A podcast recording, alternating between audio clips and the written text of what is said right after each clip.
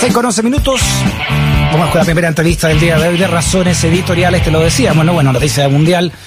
Con un discurso marcado por el llamado a la unidad, hoy asumió como el presidente número 46 en la historia de Estados Unidos el demócrata Joe Biden junto a su vicepresidenta Kamala Harris. Durante la mañana abandonó la Casa Blanca el ahora ya, por supuesto, ex mandatario, ¿no? Donald Trump, quien aseguró, comillas, estaremos de regreso de alguna forma. I'll be back, dijo. ¿Ah? Queremos analizar lo que ha sido esta jornada. ¿Cómo se ha vivido desde allá, desde el mismísimo Washington DC, con el analista político, director ejecutivo del sitio infoaméricas.info, también periodista chileno, amigo personal, don Patricio Zamorano? ¿Cómo está? Abrazote, Patricio. Estimado Freddy, aquí estamos, como siempre, aquí al pie del cañón con una historia impresionante que llega a su fin. Cuatro años caóticos que terminan hoy a las 12 del mediodía, un minuto, Donald Trump volvió a ser un ciudadano común y corriente. Oye, Patricio, me acuerdo cuando conversábamos, ¿no? Eh, bueno, en pleno eh, gobierno de Trump, tú decías, bueno, ¿cuánto iba a durar esta cuestión? ¿Cuánto va a falta? Faltaba todavía mucho, estaba recién empezando. ¿Qué, qué sensación te, te, te dejó cuando lo viste subir ahí al, al helicóptero y, e irse, pero dejando esta suerte como de casi de amenaza, ¿no? Estaremos de regreso de alguna forma, dijo Donald Trump. ¿Cómo podría estar de regreso Donald Trump estos cuatro años que, comienza Joe Biden? Así es, porque bueno, es un personaje, Donald Trump, extremadamente complejo, con un perfil psicológico también eh, único, complicado, eh, que nunca aceptó su derrota electoral, que siguió con este con esta mentira, esta falacia eterna de que él había sido ganador, eh, que Joe Biden nunca eh, fue el vencedor de elecciones que fueron clarísimas, más de 7 millones de votos de diferencia a favor de Joe Biden, el presidente más, el candidato presidencial más votado de la historia, aunque el propio Donald Trump también fue el republicano con más votos también de la historia. Entonces, la verdad es que ha sido una historia bien curiosa, pero dramática al mismo tiempo, porque, bueno, la presidencia de Donald Trump eh, termina bañada en sangre, ¿no? Con estas mm. cinco víctimas fatales en el ataque al Congreso eh, y la verdad con un Donald Trump eh, bastante bastante duro en no dar el brazo a torcer y anunciar entre comillas que él va a continuar en la vida política de, de este país y nada descarta excepto que tenga algún problema judicial grave o que pase el milagro de que el impeachment lo inhabilite, él posiblemente se presente nuevamente a las primarias de 2024 para las presidenciales, ¿no? Bueno, Donald Trump en, la suma y resta, como tú, tú lo bien lo dices también, Patricio, deja un tremendo capital político. político. Tiene, ¿no? Más de 70 millones de votos en, la, en su última elección. Y él habló también del nacimiento de un, de un movimiento, ¿no? Que en su sigla en inglés sería MAGA, ¿no? De este de Make eh, America Great Again, que, que caló hondo en su, en su electorado más duro. Así es, y no te quepa duda que él tiene ese capital político, tiene más de 70 millones de votos, tiene millones, decenas de millones de seguidores en Twitter. Vamos a ver qué, qué va a hacer Twitter ahora por el hecho de que Donald Trump ya es un ciudadano normal. Se supone que está expulsado eh, permanentemente, pero vamos a ver, él ya no es presidente, así que eh, si él cumple con, eh, digamos, con la regla de Twitter, va a continuar con ese capital comunicacional tremendo. También no te quepa duda que él tiene alguna capacidad para eh, fundar algún tipo de referencia política y juntar dinero también, él va a necesitar dinero también porque tiene deudas, eh, eh, se estima que más de 400 millones de, dólares en deuda que él aún tiene, con negocios que van a ser afectados fuertemente, acuérdate que la marca Trump está terriblemente dañada, mm. ya está perdiendo negocios, hay tres bancos que le pidieron que cerrara su cuenta y se la van a suspender, tenemos eh, algunos de, de los torneos en sus campos de golf que están siendo cancelados, la, la verdad es que eh, para Donald Trump es de dulce y de agraz eh, no, no, no haber continuado con estos nuevos cuatro años que casi todos los presidentes son reelegidos eh, y, y, se expone más encima a demandas judiciales. Así que eso es una mm. situación compleja, ¿no? Cuéntanos, Patricio, ¿cómo se vivió allá en, en, Washington este, este traspaso al mando? Tú has estado en varios ya, ya desde que estás radicado en Washington, pero este puntual, ¿cómo se vivió? Sí, mira, tuve la oportunidad de vivirlo muy en la calle, especialmente hoy día, también el 3 de noviembre y por cierto el 6 de enero, que estuve ahí frente al Congreso, al poco tiempo después que se había dado toda esta insurrección, esta invasión. Te tengo que decir que no hay ninguna duda que esta es la elección más polarizada que he visto en 20 años. Eh, es la elección también eh, con más seguridad y más militarización de la ciudad de Washington DC aquí la verdad es que, bueno, los que han podido seguir en Twitter, ahí en Zamorano Info, pueden ver muchas de las fotos que personalmente he tomado todos estos días, desde el 3 de enero, pero especialmente esta última semana, luego de eh, la insurrección del 6 de enero del Congreso, la verdad es que nunca habíamos visto tanta presencia militar de la Guardia Nacional, fuerzas de la policía del FBI, eh, fuerzas de la patrulla fronteriza, eh, policía normal de la ciudad de Washington, eh, personal del servicio secreto, marshals de nivel federal. La verdad es que es impresionante, entre 20 y 25 mil tropas de la Guardia Nacional aquí desplegadas en toda la ciudad y, básicamente la cerraron. Esta ciudad quedó totalmente cerrada y colapsada por seguridad desde el miércoles pasado, una semana completa, eh, yo vivo al margen del perímetro de seguridad, justo a una cuadra de donde empezó el cierre total, ningún auto, ningún vehículo pudo penetrar, solo gente, muchos puestos de seguridad. La verdad es que impresionante lo que se vivió aquí, Freddy, en la última mm. semana. Bueno, todo eso obviamente por el reacción de lo que pasó en el Capitolio, me imagino, ¿no? Así es, incluso el, hasta el día domingo, por ejemplo, habían vistas frontales, más o menos frontales del Capitolio. Yo mismo fui a una de, esos accesos, eh, la zona central del llamado mall, el parque, la explanada enorme que hay entre el Congreso y el Monumento a Washington, ese estaba cerrado, pero por lo menos hasta el domingo tú podías tener algún tipo de, de vista casi, casi frontal del Congreso y eso se, el día de ayer, eh, en la noche, se cerró absolutamente todo. Los periodistas tuvimos un acceso desde una visión desde atrás del Capitolio, básicamente. Entonces, esto te dice el riesgo de, su, de seguridad que, que se anticipaba. Este país tiene muchas armas, eh, se cruza por la cabeza de que cerraron todas las visiones frontales de, de, todas las calles laterales para, no sé, evitar francotiradores o posibilidades de bomba. Eh, se quitaron los eh, buzones de correo de toda la zona, basureros, se prohibió estacionar a todos los autos. Entonces, claro, había toda una sensación de intentar prevenir bajo a mm. toda costa cualquier tipo de riesgo a la vida de Joe Biden o de los asistentes a su juramentación de hoy, ¿no? Mm. Eh, Patricio, eh, Joe Biden en noviembre de este año cumple 79 años, el presidente más longevo en la historia de Estados Unidos. ¿Qué, se espera de él? Porque ya ha dicho, ¿no? A raíz de esto que no, no va a un, segundo periodo, solamente quiere gobernar cuatro. Sí, claro, él ha sido muy honesto en cuanto a eso. Tú has visto, la verdad es que se ve bastante mayor la forma en que se expresa. No, no el mismo Biden de hace cuatro o cinco años, la verdad es que uno nota una diferencia en la forma de caminar. La, la verdad es que eh, quizás si, si Biden no habría sido la respuesta moderada a un Trump que trajo tanto caos y polarización a este país, quizás eh, Biden no era el mejor candidato, efectivamente, porque eh, ya tiene sus años y como tú dices, ya casi 80 años y, él ha sido claro, eh, él es un presidente de, de un solo periodo, entonces, bueno, y tampoco sabemos qué puede pasar en los próximos cuatro años con, con su salud.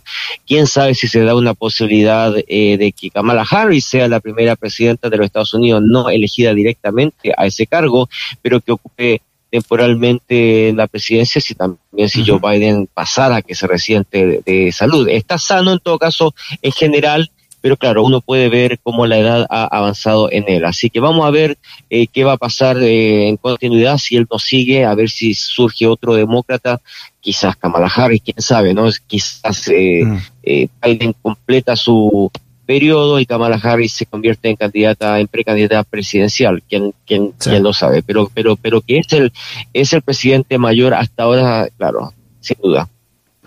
En su discurso, él dejó claro que una de sus prioridades va a ser eh, reconstruir ¿no? la armonía de, un país desunido, como, como lo, señaló, pero además de, volver al Tratado de París y también de volver a la OMS, ¿qué, otras cosas crees tú que debiera él eh, empezar a desarmar de lo que fue la llamada era Trump o qué se espera al menos que haga?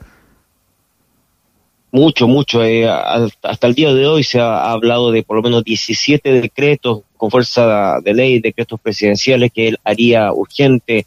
Muchos de hecho incluyen, muchos de ellos incluyen lo que acabas de decir, el tema del Acuerdo de París. Eh, hay, hay, hay otros más, eh, hay dos tratados, Kioto, otros más que no, que Donald Trump eh, o que por, o, o que en general digamos el gobierno de los Estados Unidos sea se ha separado. Eh, también hay que nombrar el tema de la OTAN, eh, donde eh, Donald Trump lo debilitó mucho y Biden tiene una deuda enorme con los aliados europeos.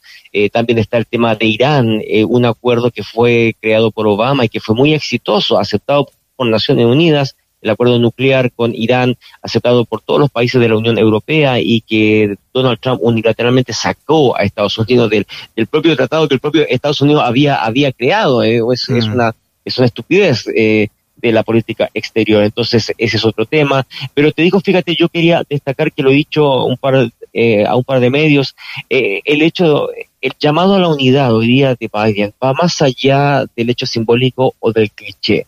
Aquí hay un tema de salvar vidas. Hay que recordar que Donald Trump polarizó incluso y politizó el tema del coronavirus. Nunca eh, tuvo sensibilidad para enfrentar el tema del coronavirus de una manera responsable y en parte sus políticas han creado un caos en este país sanitario con ya más de 400 mil muertos.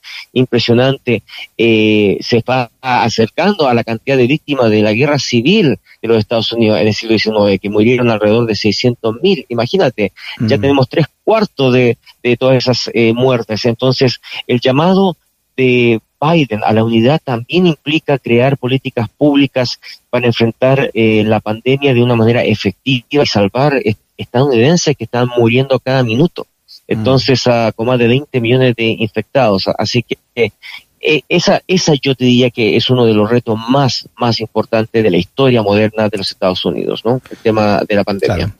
Y, también hay otra cosa más que no sé si más, más espiritual o más simbólica a estas alturas, ¿no? Pero, pero mientras Donald Trump decía que quería hacer de América eh, grande de nuevo, ¿no? En su lema, eh, Joe Biden ha repetido mucho la frase de que Estados Unidos está de vuelta eh, con, con, su gobierno, o al menos eso espera. Y estoy leyendo acá un análisis de la BBC que se pregunta en este análisis si podrá el nuevo presidente recuperar la unidad y credibilidad de Estados Unidos tras la polarización extrema de la era Trump.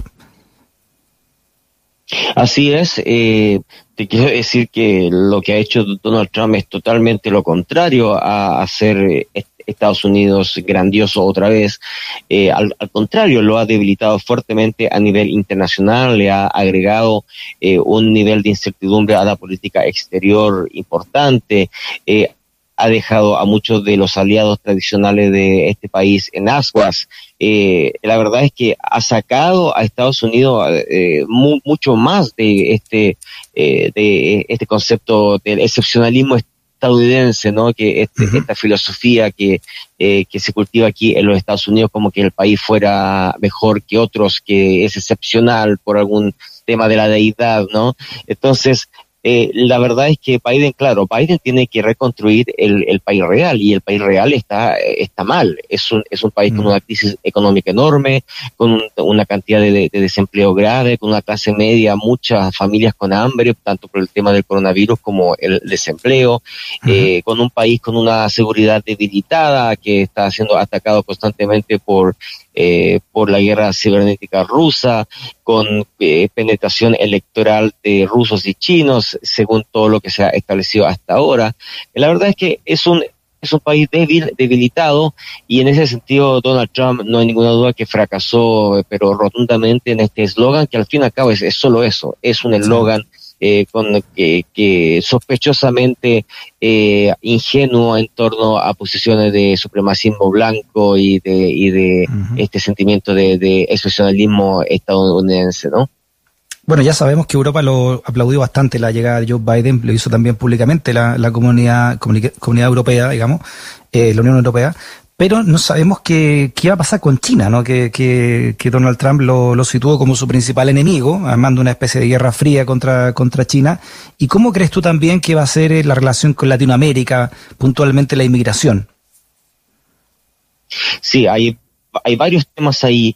Eh, claro, con China yo te diría que Biden va a volver a, un, a una política de pragmatismo que es la que tuvo Obama. Eh, con América Latina eh, no te queda duda que Biden va a relanzar la relación con Cuba, por ejemplo, que Obama la había avanzado hasta casi, bueno, abrió todas las relaciones diplomáticas, reabrió las embajadas en La Habana y en Washington. O Obama personalmente fue a visitar a Raúl Castro. Eh, entonces, ahí hubo un, avance tremendo y Obama también apoyaba terminar el embargo, que todos sabemos que no ha funcionado para nada.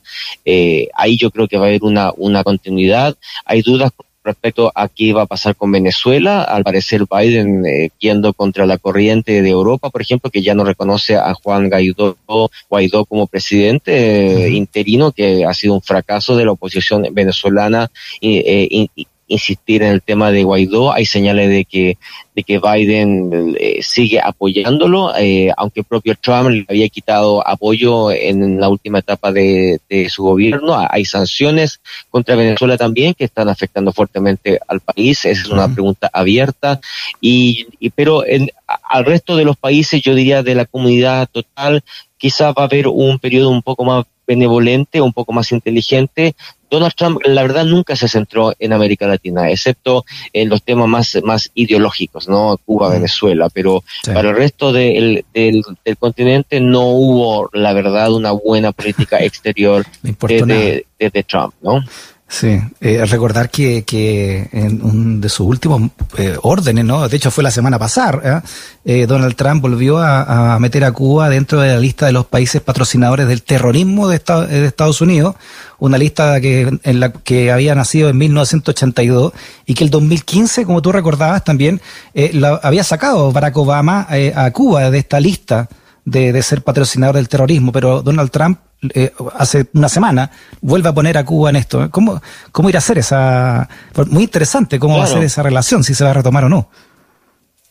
Sí, sí, no, mira, que no te quepa duda que Biden va a sacar esa, esa orden cuanto antes, que no tiene absolutamente ningún sentido. Eh, todos sabemos, todo, cualquier analista serio sabe que integrar a Cuba a una lista de países de patrocinadores de terrorismo es una falacia, es simplemente un tema ideológico que no tiene sentido. Eh, Cuba, incluso al contrario, Cuba fue el, centro de conversación amparado por Noruega también, por ejemplo, para la paz en Colombia, en que se ofreció garantía a las partes, tanto al, gobierno de, Colombia, que era de derecha, y la FARC, la guerrilla de, izquierda, Cuba eh, fue fundamental junto con Noruega y otros países en lograr mm. la paz. Eh, los médicos cubanos de la brigada Henry están siendo postulados al, al Nobel de la Paz. Eh, la verdad es que no tiene sentido. Entonces, bueno, vamos a ver eh, si Biden ejerce una política un poco más inteligente con Cuba, por ejemplo. Eh, acuérdate que el embargo se vota en contra en Naciones Unidas casi prácticamente por la unanimidad del planeta todos los años. Así que vamos a ver si hay avances en, en cuanto a eso, ¿no? Veremos. Muy bien, el informe desde Washington con Patricio Zamorano, periodista chileno, analista político, director ejecutivo de la consultora de Washington DC, infoamericas.info. Nuevamente, Patricio, ¿eh? abrazote grande hasta allá. Saludos cordiales, Freddy. Saludos a todos.